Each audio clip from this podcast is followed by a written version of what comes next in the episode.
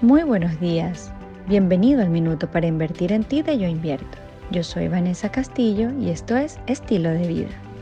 Hoy quiero hablarte acerca de una forma natural para enriquecer, hidratar y hacer crecer tus cejas y pestañas. Y es que desde hace miles de años se utiliza el aceite de ricino o castor oil como un estimulante del folículo piloso y como un extraordinario nutriente para nuestros vellos y cabellos.